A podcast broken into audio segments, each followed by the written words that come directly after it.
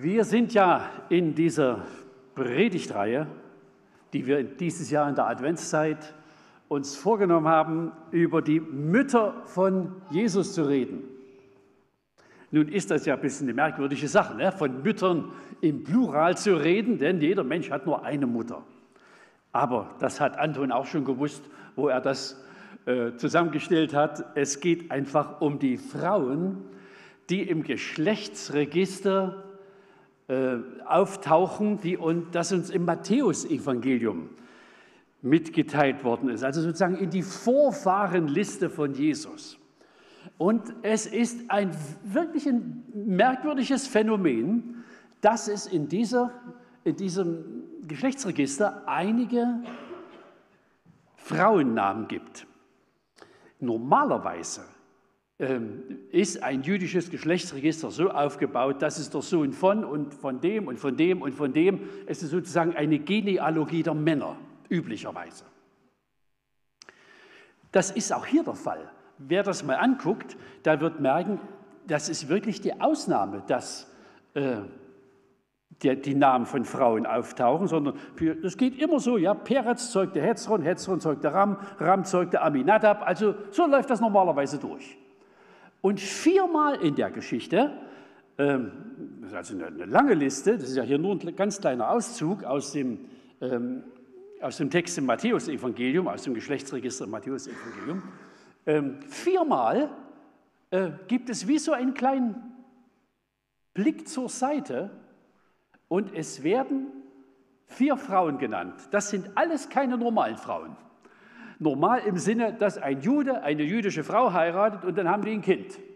Sondern ähm, die vier Frauen, die Matthäus hier erwähnt, die haben alle ein bisschen eine spezielle Geschichte. Sind alles keine jüdischen Frauen und üblicherweise gibt es in der Lebensgeschichte auch so etwas wie eine Katastrophe. Ähm, also sind also keine glatten Biografien von, bei diesen vier Frauen. Das ist die Tamar, die war schon dran in der Predigt. Ähm, durchaus interessant wäre es auch gewesen, über Rahab zu reden. Es gibt nicht viel Text, aber ein kleines bisschen. Haben wir in dieser Reihe ausgelassen, weil es halt nur vier Adventssonntage gibt. Und wenn es fünf gäbe, äh, dann hätten wir auch die mitgemacht. Aber weil Maria, die wirkliche Mutter, natürlich auch noch vorkommen muss, ist die sozusagen am Sonntag jetzt dran oder bei nächster Gelegenheit. So, und äh, Ruth, das war äh, also auch schon. Und äh, David zeugte Salomo mit der Frau des Uriah. Die Dame, die, über die es heute geht, mit dem schönen Namen Bathseba, die wird nicht mal direkt genannt.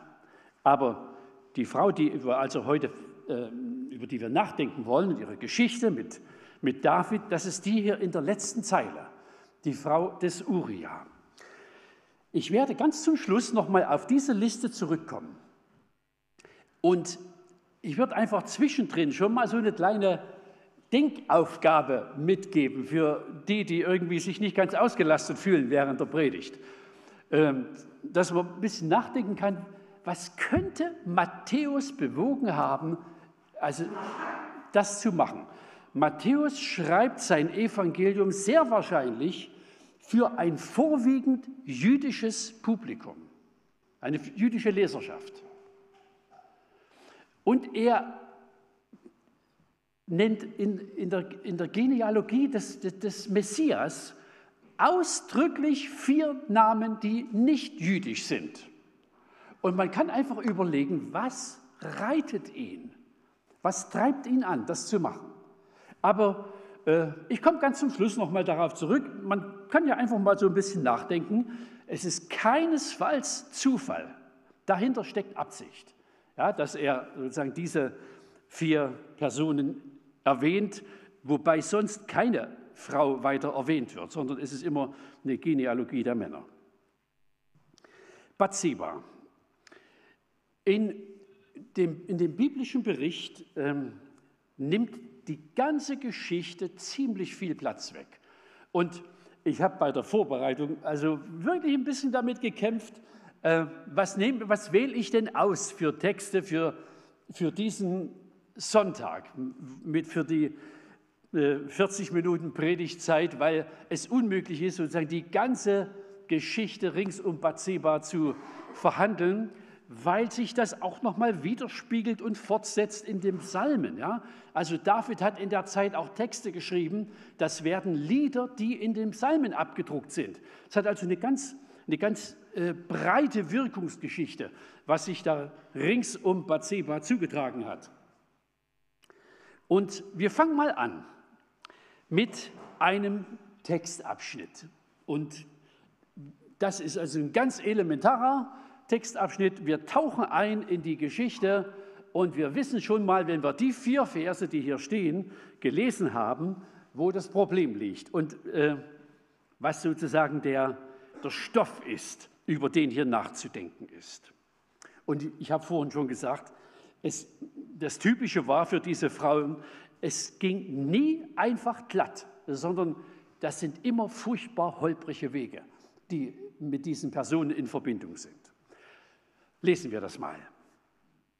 Als der Frühling kam, begann wieder die Zeit, in der die Könige ihre Feldzüge unternahmen. Also noch ein ganz kleiner Einschub. Äh, in der Ukraine wird auch im Winter gekämpft. Die Leute damals waren wenigstens so vernünftig, wenn sie sich gegenseitig irgendwie die Birne einhauen wollten, haben sie es bei schönem Wetter gemacht. Und haben also den, die, die Zeit genutzt, wo äh, es eben etwas freundlicher ist, auf dem Feld zu übernachten. Ja, die hatten ja keine Kaserne, die hatten keine Zelte.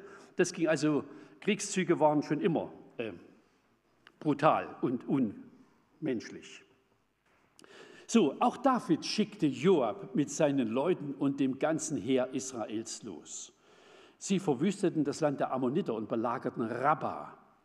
David selbst blieb in Jerusalem. Nochmal ein kleiner Einschub.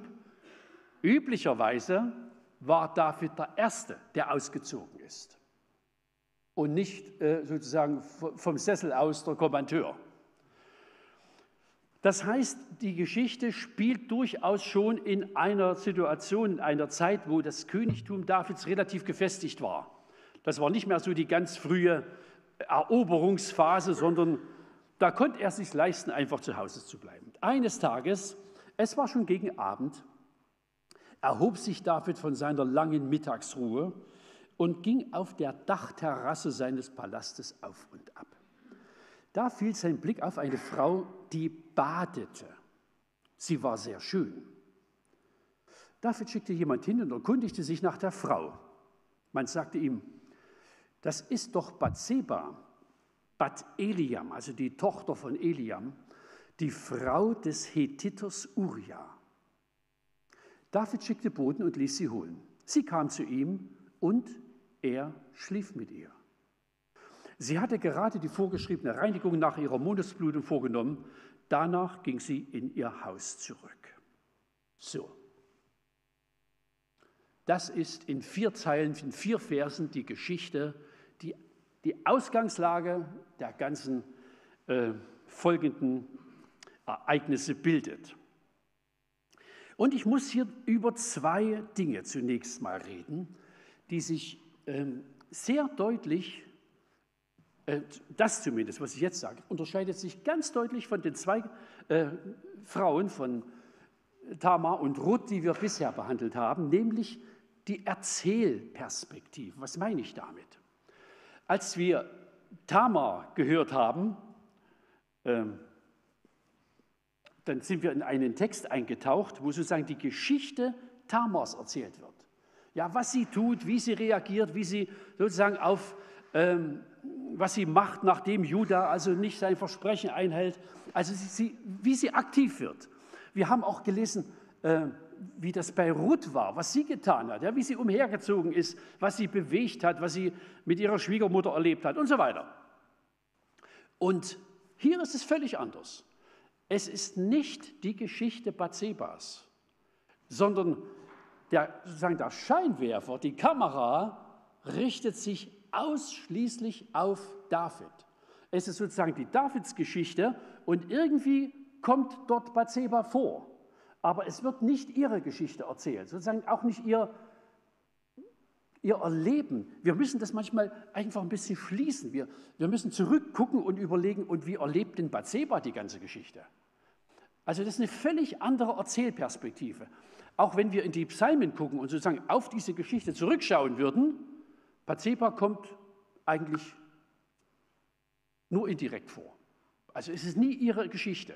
Von daher ist sozusagen der, äh, die, die Erscheinung der Person ist in diesen Texten eine völlig andere wie bei Ruth und Tamar, die wir also in den vergangenen ähm, Sonntagen behandelt haben.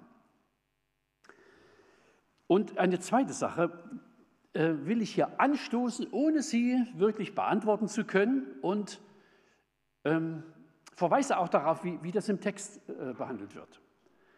Ist Bathseba Opfer oder irgendwie auch Mittäter? Das kann kein Mensch beantworten. Und ich werde mich auch hüten, das irgendwie fixieren zu wollen. Es ist auch in der ganzen, zu sagen, wie Gott äh, die ganze Geschichte regelt, wie er eingreift, äh, geschieht nie mit Bathseba, sondern immer mit David. Es könnte sein, dass es auch irgendwie eine Botschaft gab, die an Bathseba gerichtet worden ist. Nathan kam ja ein paar Mal zu David, also ein Prophet, der den Gott geschickt hat. Aber es wird uns einfach nicht erzählt. Und ich will einfach das, äh, das Denken einfach mal ein bisschen anregen. Ich vermute, keine unserer Frauen käme auf die Idee, sich irgendwie im Hof so zu waschen, dass das die Nachbarn beobachten. Und man kann die Frage stellen, warum macht sie denn das? Wir waren ja gerade in Afrika und dann merkt man natürlich wieder, die Kultur ist schon anders wie bei uns. Ja? In einem Haus, in dem es keine Wasserleitung gibt, in dem es keinen Abfluss gibt, wo man Wasser von irgendwo herholen muss und wo sich das Leben sowieso inklusive Kochen üblicherweise außerhalb des Hauses abspielt und nicht drin, dann ticken die Uhren natürlich wieder ein bisschen anders. Und Bathseba hat nicht in Deutschland gelebt, wo zu Weihnachten 10 Grad minus sind. Deshalb also, äh, es ist auch denkbar, dass es relativ häufiger passierte, dass man sich im Freien wusch. Denn es gab nichts, wo das Wasser hinlaufen konnte. In der, in, wir waren in solchen Hütten äh, in den letzten 14 Tagen. Da gibt es kein Loch, wo Wasser verschwinden kann. Also wir wissen es einfach nicht. Oder hätte sie, als sie denn schon beim König war, sagen können, das kommt überhaupt nicht in Frage, ich habe einen Mann. Oder hatte sie gar nicht das Recht, den Mund aufzumachen? Also wir wissen einfach zu wenig, um diese Frage beurteilen zu können. Ja, ist, sie, ist sie irgendwie ein Mitgestalter dieses Ehebruchs oder ist sie das nicht? Von daher lassen wir das offen. Der Text thematisiert es auch nicht. Und deshalb äh, sind wir da auch irgendwie ein bisschen zurückhaltend. Aber es gibt noch einen fünften Vers, der durchaus bedeutungsvoll ist. Ähm, der sorgt dafür, dass nicht einfach nach dieser Affäre, wo die Frau am Ende wieder still nach Hause geht, die Sache zu Ende ist. Denn sie wurde schwanger. Und das ist natürlich nicht zu verstecken. Irgendwann wird das offenbar und sie informiert David, dass hier was passiert ist und dann beginnt ein Räderwerk. Das ist natürlich für beide ein Problem. Ja? Also für Bathseba, ihr Mann Uriah ist an der Front, er ist einer der Soldaten die David, äh, die David verteidigen und sein Reich schützen. Und er ist offenbar kein ganz kleines Licht in dem ganzen Gefüge. Äh, wie soll David das diesem Mann gegenüber erklären? Und David hat natürlich auch ein Problem. Und dann äh, kommt David auf eine Idee, die er wo er meint, damit lässt sich das lösen. Sogar auf zwei Ideen kommt er nacheinander, weil die erste nicht funktioniert. Die erste ist, er holt Uriah von der Front, redet nicht mit ihm, gibt ein bisschen mehr Wein als üblich ist und schickt ihn nach Hause zu seiner Frau in der Erwartung, dann schläft er mit seiner Frau und niemand weiß am Ende, von wem das Kind wirklich ist. Das geht nicht auf, weil der Uriah eine unverschämt treue Seele ist. Er bleibt einfach im Palast, er schläft irgendwo bei der Wache mit und sagt, alle meine Kollegen schlafen heute auf dem Feld und ich soll nach Hause gehen zu meiner Frau im Bett liegen und mit ihr schlafen, das kommt überhaupt nicht in Frage. Und so geht der Plan nicht auf. Und als zweites äh, hat David noch eine üblere Idee, dass er ihn wieder zurückschickt an die Front und einem Kommandeur sagt, stellt ihn mal ganz vorne hin, äh, wo die meisten ums Leben kommen, vielleicht erwischt sie ihn auch mit, dann habe ich auch Ruhe. Und das, das wird auch gemacht und das passiert. Er kommt ums Leben. Und die Nachricht kommt, David atmet auf, alles geklärt. Er holt Bathseba irgendwie dann zu sich und man könnte meinen, da könnte Gras drüber wachsen, wächst aber nicht, weil es einen Propheten gibt. Und auf der anderen Seite, das erzählen uns die Psalmen, auch weil es ein schlechtes Gewissen gibt. Ja, es gibt also einen Psalm, in dem erzählt David, es hat in ihm, es hat ihn aufge, es hat, es hat ihn richtig zerfressen, dieses, dieses Problem, das er da geschaffen hat. Ich will hier mal eine ganz kleine Anwendung bringen oder eine kleine Lehre, die wir aus der Geschichte ziehen können, weil sie immer wieder zu beobachten ist. Es gibt also eine, eine Sünde, es gibt ein Vergehen.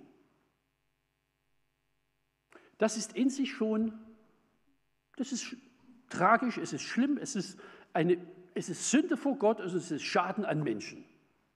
So, bei dem Versuch, das, was gewesen ist, zu vertuschen, zu verstecken, die Schuld auf andere zu delegieren, wird in der Geschichte häufig der Schaden noch viel größer, als wenn jemand zugegeben hätte, dass es passiert und wir müssen es irgendwie regeln. Ja, also der Versuch, die Dinge hinterher irgendwie klein zu machen, zu verstecken, die machen das Problem oft viel größer. Es gibt eine, ich kenne also aus meiner eigenen Lebensgeschichte eine ganze Reihe Beispiele, auch in Gemeinden und ähm, in verschiedenen Zusammenhängen, wo man also, wo das eigentliche Problem gar nicht so riesig war, aber die Folgen von Rechtfertigung und Schuldzuweisung, die sich irgendwie angeschlossen haben, haben Beziehungen so vergiftet, dass man schlecht wieder zurück konnte. Und das kann man hier bei David beobachten. Ja? Jeder Versuch, den er macht, das Problem irgendwie größer. Und es löst nichts, sondern macht alles ein bisschen schlimmer.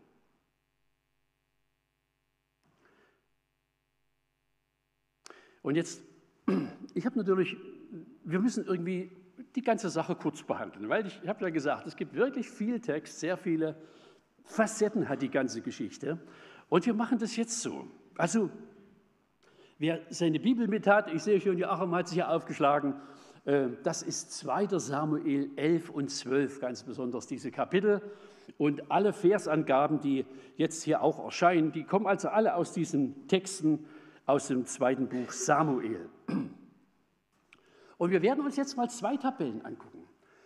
Ähm, die erste, ich beschreibe einfach mal, wie, wie der Text hier diese, diese diese ganze Geschichte analysiert und was Gott zu den einzelnen Details sagt.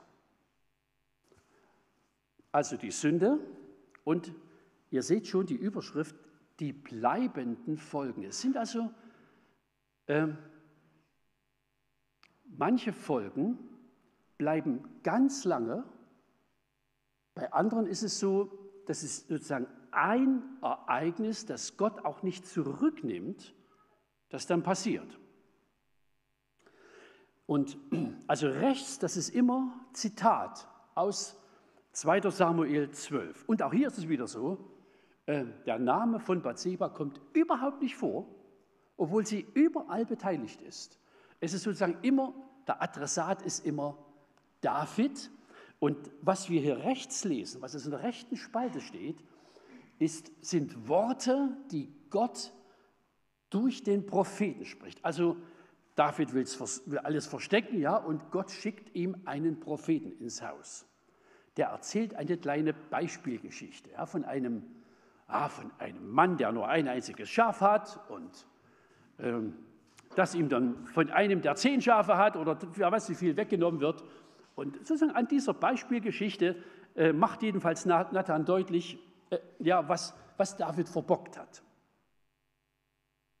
Und das sieht er auch sofort ein. Und dann kommt sozusagen ein, ein Spruch, ein, ein Wort Gottes, das er ihn ausrichten lässt. Also die, das eine Vergehen ist dieser heimliche Ehebruch. Und dann sagt er ihm, weil du das gemacht hast, werde ich deine Frauen wegnehmen und sie deinem Nächsten geben, dass er am helllichten Tag mit ihnen schlafen wird. David tut dann, dann kurz danach Buße und das bleibt trotzdem bestehen und es geschieht auch. Er muss ein bisschen später vor einem seiner eigenen Söhne fliehen, nimmt seine Frau und seinen Hausstand mit, lässt aber zehn Nebenfrauen zurück. Und mit denen treibt der, der König werden will, öffentlich Ehebruch. Das passiert wirklich. Er hat, wisst ihr, David hat keine Hand an den Uriah, an den Ehemann gelegt. Aber Gott behandelt es so, als habe er ihn eigenhändig umgebracht. Ihn selbst hast du ja durch das Schwert der Ammoniter umgebracht. Also Gott sagt, der Täter bist du. Darum wird das Schwert auch von deiner Familie niemals weichen.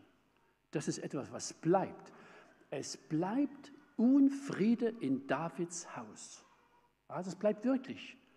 Ich habe vorhin schon gesagt, einmal musste er vor seinem eigenen Sohn fliehen. Dann haben sich Leute gegenseitig umgebracht. Also es hat immer irgendwo in der Sippe Davids geraucht. Und weil er weil die ganze Geschichte ist, also es ist so formuliert, weil du Anlass zur Lästerung Gottes gegeben hast für die Feinde Gottes. Deshalb ähm, muss der Sohn, der dir geboren wird, sterben. Also die Frau ist schwanger, sie wird einen Sohn zur Welt bringen, aber der Sohn wird nicht überleben. Und schaut mal, das sind Folgen, die bleiben ganz unabhängig von der Buße, die, die er tut. Wir gehen nochmal in die nächste Tabelle. Es, die, die ist ein bisschen anders angelegt. Ne? Vergebung der Sünde habe ich das überschrieben. Und auch hier die Folgen. Und ich möchte es gern, dass wir das irgendwie im Kopf auch ein bisschen differenzieren können. Ja, dass Gott Sünde vergibt, hat manchmal ganz konkrete Folgen, die sich auch im Leben abzeichnen. Ja, Sünde ist ja irgendwie zunächst mal eine, eine nicht materielle, eine nicht irdische Dimension. Das hat was mit Gott zu tun. Aber Sünde hat auch sehr häufig eine ganz horizontale, eine zwischenmenschliche Dimension. Und manche davon bleiben. Es gibt Sündengeschichten, die setzen sich im Leben fort, auch wenn die Sünde vergeben ist.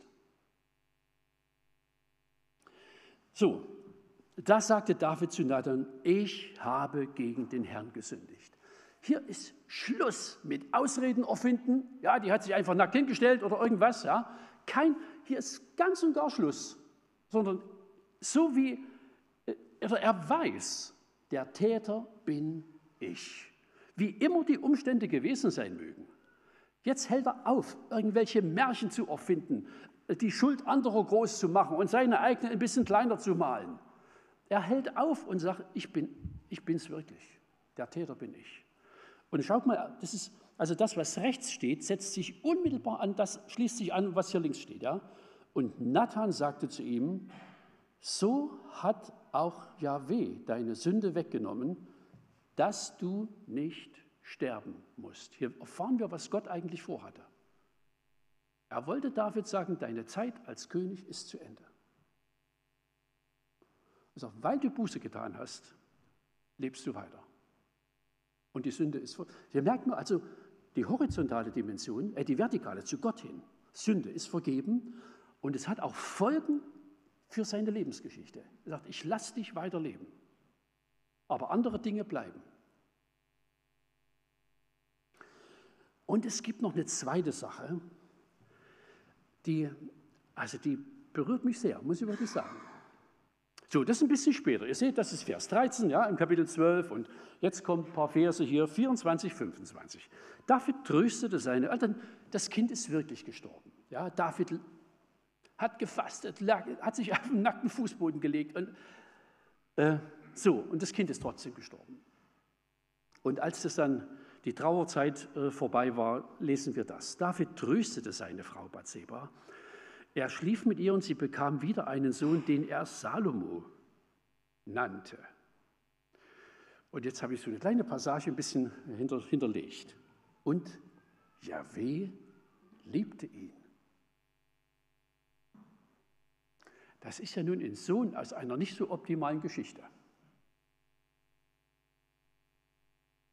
Deshalb schickte er den Propheten Nathan zu David und ließ dem Jungen den Namen Jedidja geben. Liebling Jahwes.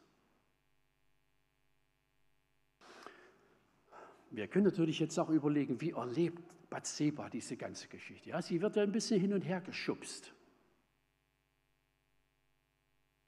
Wie hört sie das, dass ihr Mann an der Front ums Leben gekommen ist? Was macht dann die schwangere Frau? Das ist schon ein, ein, ein abgrundtiefer Eingriff in ihr Leben. Aber ist, die Berichterstattung ist schon ein bisschen so, wie auch die Geschichte war. Die Frauen waren in der Mehrzahl der Geschichte nicht die, sozusagen die, die Macher der Geschichte, sondern sie waren irgendwie einfach Beteiligte. Und von den Erfolgen und den Misserfolgen äh, waren sie immer irgendwie mit betroffen. So, und dann erlebt sie das, dass hier ein dass sie wieder schwanger wird, dass David sie ins Königshaus holt und sie wird wieder schwanger und es wird ein, wisst ihr, ich habe das mal dann so formuliert, es ist kein Kind zweiter Wahl, was dann zur Welt kommt. Man hätte es ja denken können, ja, dass aus so einer missratenen Geschichte ja, nicht unbedingt der Thronfolger hervorkommt. Er hat, hat ja nur noch andere Kinder gehabt. Und dass sozusagen aus dieser Ehe der kommt, der irgendwann auf dem Thron sitzt und noch ein bisschen später im Geschlechtsregister des Messias auftaucht. Das darf uns schon überraschen. Jedenfalls merken wir, dass Gott seine Geschichte nicht nur mit denen macht, die eine ganz gerade Biografie vorweisen können.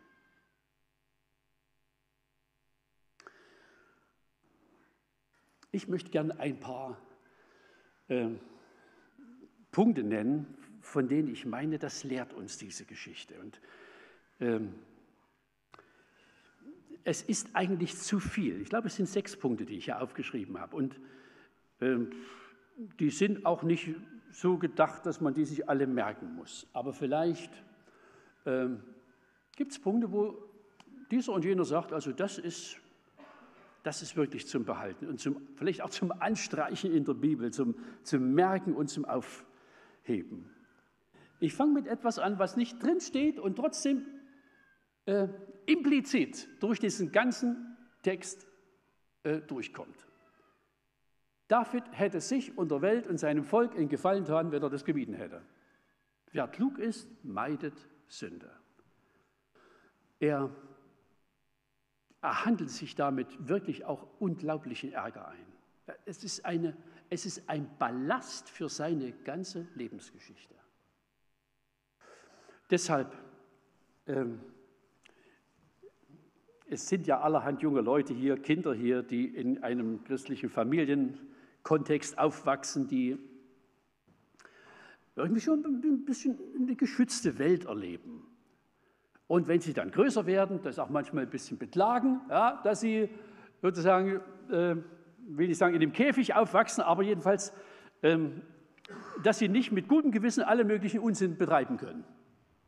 Und dass es auch Hindernisse gibt, dass es Leute gibt, die sagen, das solltest du nicht tun. Es ist, die Wahrheit ist, es ist ein Privileg.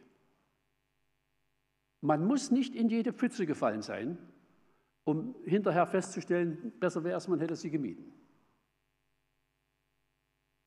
Es hätte David gut getan, wenn er das vermieden hätte. Deshalb einfach auch sozusagen die, die Ermutigung. Ich habe ja geschrieben, sei nie neidisch auf das Glück der Sünder. Es ist wirklich eine Torheit, wenn ein Mensch, der mit Jesus unterwegs ist, sozusagen äh, meint, also die, die Gottlosigkeit hat also ganz, ganz tolle, glückliche Seiten. Die hat sie. Aber sie haben immer einen ziemlich langen Schatten. Und wer den meiden will, der muss auch das andere meiden. Das lehrt uns der Text auch. Jeder sündigt. Auch gegen grobe Sünden sind wir nicht immun. Ich weiß nicht, wie viel, wie viel Psalmen David schon geschrieben hatte, bevor er irgendwie zu Bathseba geguckt hat. Der hat schon eine Menge großer Texte geliefert, die wir heute noch singen und lesen. Das hat ihn alles nicht geschützt vor groben Dummheiten. Deshalb, in uns ist keine letzte Sicherheit. Wir brauchen Fürbitte füreinander. Wir brauchen Klugheit, dass wir einfach bestimmte dumme Situationen auch meiden. Wir brauchen auch manchmal Disziplin, die sagt, das tust du nicht. Weil wir wissen, dass wir so sind, wollen wir vorsichtig sein. Manche Sünden, das lernen wir hier auch, haben dauerhafte Folgen, also ganz unabhängig von Vergebung. Manchmal als Gericht. Ja, also das, was David erlebt, äh, ist zum Teil wirklich Gericht, dass Gott es einfach so setzt, dass er vor seinen eigenen Kindern fliehen muss. Und manchmal ist es auch so, dass, äh, dass bestimmte Folgen von Sünde einfach auch die Folgen der Sündengeschichte sind.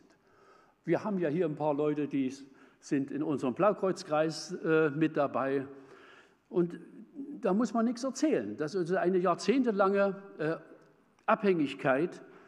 Das ist Sünde, ja, also Alkoholmissbrauch und Drogen und so weiter. Das ist, ist natürlich Sünde.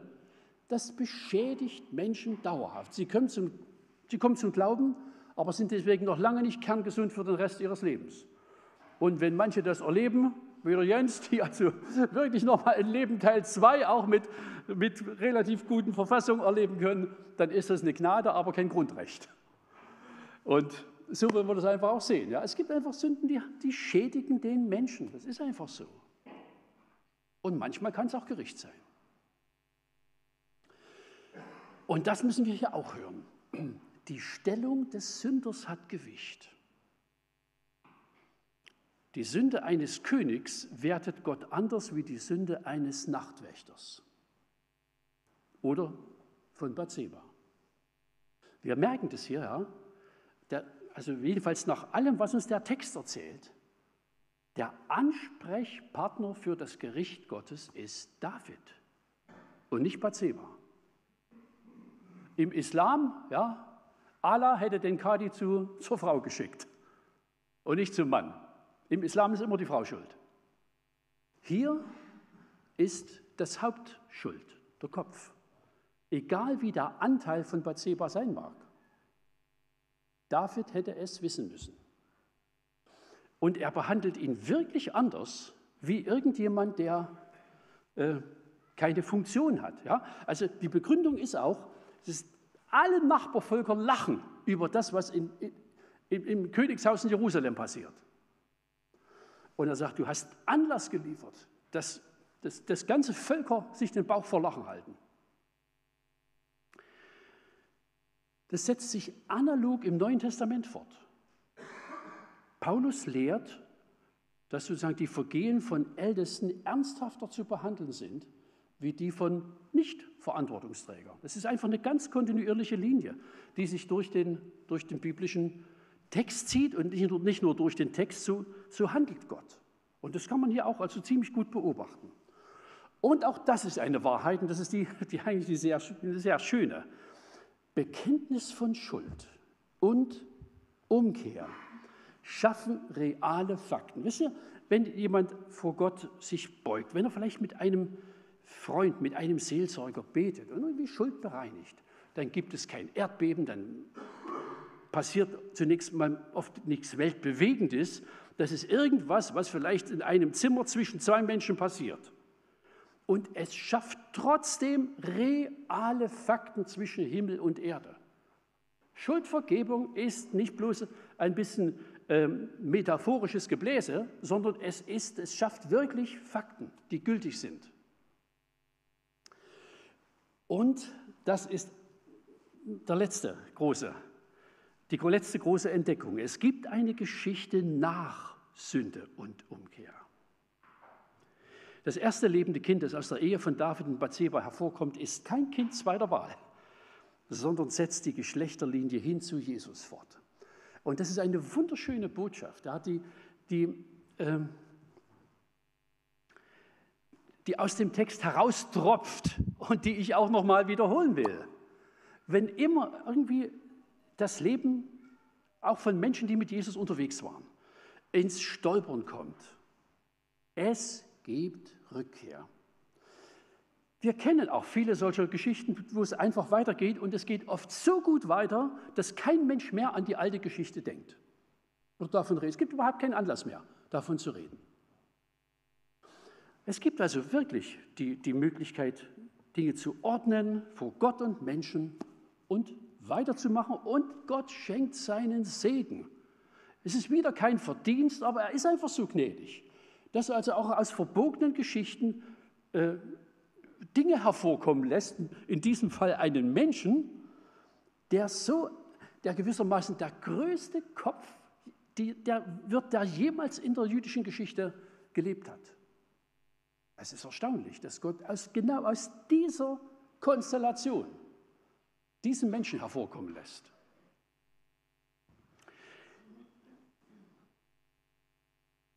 Jetzt hole ich noch mal diese Liste her. Ähm, guckt mal die,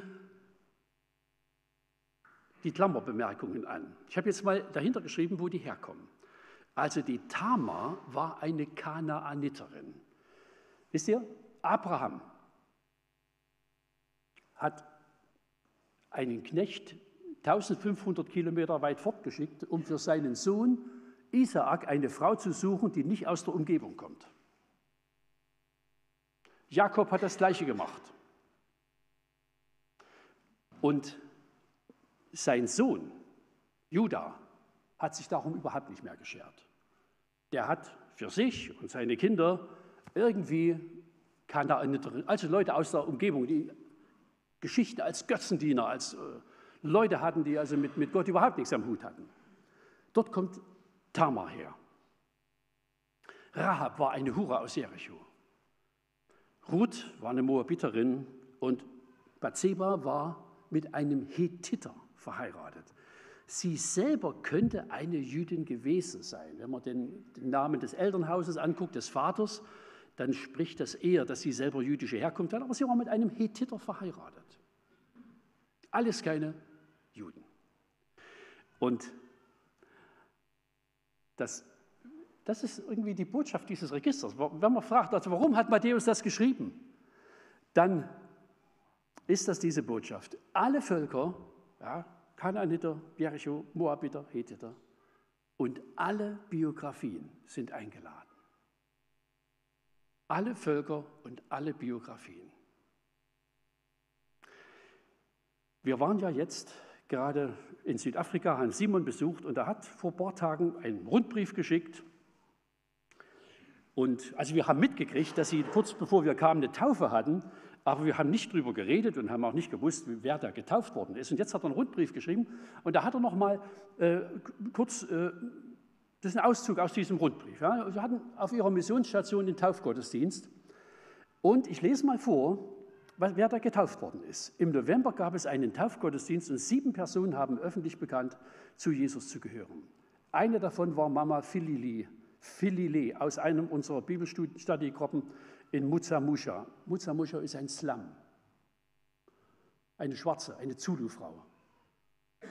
Was für eine Freude für uns, das mitzuerleben. Auch vier unserer Residenz waren unter den Täuflingen. Die Residenz sind Männer, das sind vor allem die Leute, um die sich Simon kümmert, die alle irgendwie eine, die sozial abgestürzt sind. Ja, kein Strafentlassen, Drogengeschichte, keine Arbeit, kein Einkommen oder irgendwas oder von der Polizei aufgegriffen und dort abgeliefert. Und das sind Zulus, das sind Inder, das sind Buren, das sind Weiße, also viele Inder. Könnt ihr euch vorstellen, was in das Taufbecken gestiegen ist? Was das für eine Mannschaft war? Da waren bei, bei einer Taufe mehr Volksgruppen beisammen, als hier in der ganzen Geschichte aufgezählt waren. Da sind wir ein bisschen einfarbig hier in unserer Gegend. Ja? Wir haben, was ich, in Kirchberg zwei Vietnamesen oder sowas und, und drei Türken. Also es, aber die Botschaft, die Gott sendet, ist alle Völker und alle Biografien. Es ist wirklich ein, ein verehrungswürdiger Herr, der nicht nur Ausschau hält äh, nach den ganz gelungenen Lebensgeschichten, sondern der die Tür aufmacht für alle, die kommen wollen. Es gibt Vergebung und es gibt Brot und Kelch für alle, die sich an Jesus Christus binden. Das ist wirklich eine schöne Adventsbotschaft. Und Bathseba kommt in dieser Reihe auch mit vor.